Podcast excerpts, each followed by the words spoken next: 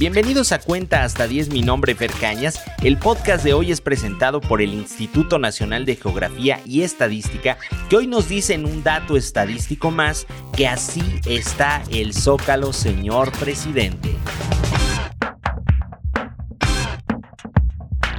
Los encuentros entre legisladores y el presidente de la República siempre fueron una luna de miel. El informe o día del presidente era una fiesta para el primer mandatario y una patada en las gónadas por la lectura interminable del informe de gobierno para todos los demás. La gran mayoría aplaudía y desde la máxima tribuna del país el presidente miraba con agrado.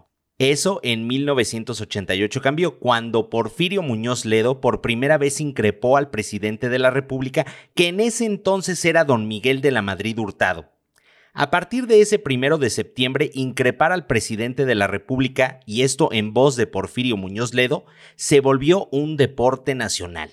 Ese deporte que incluso Andrés Manuel López Obrador practicó con insultos desde otros foros le aterra, y es que el presidente ha cancelado su asistencia a la entrega de la medalla Belisario Domínguez en el Senado de la República. La razón, Lili Telles, senadora de la República, en su cuenta de Twitter señaló que era momento de enfrentar al presidente de la República.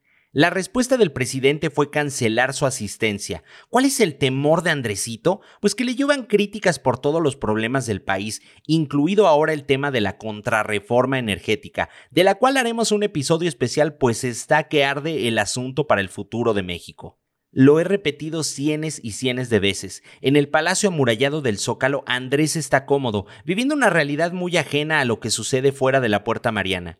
Le incomoda ser cuestionado, pues quien no está con él es un traidor, aunque el reclamo sea legítimo, y lo vimos en su reunión en Hidalgo, la cual fue interrumpida por un grupo de inconformes. Lejos de atenderles, les mandó callar, pues su enojo podía más que la razón y el diálogo. El presidente no sabe dialogar, únicamente sabe gritar, insultar y denostar al otro. Y esto que voy a decir a continuación es una realidad y es muy triste. El presidente se siente más seguro visitando Badiraguato y a los familiares del más sangriento delincuente que ha dado este país que visitar el Senado de la República. La mal llamada izquierda mexicana seguramente dirá que es un presidente bueno, que evita confrontaciones innecesarias. Sin embargo, lo que deja ver es una cobardía y cerrazón de su parte. En este nuevo México que bien podría ser el mundo del revés de Chabelo, no sé si recuerden cuando Laida Sansores detuvo en la entrega de la medalla Belisario Domínguez en 2017 a Enrique Peña Nieto y le reclamó, le recriminó sobre el asunto de los estudiantes de Ayotzinapa.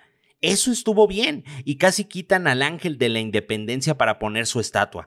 Pero hoy cuando Lili Telle señala que enfrentará al presidente, se le llama incendiaria y falta de respeto por el señor presidente. En este mundo del revés se tiraron al piso por llamar al hijo del presidente Chocoflán, e incluso, y con justa razón, lo recalco, su madre dijo con los niños no.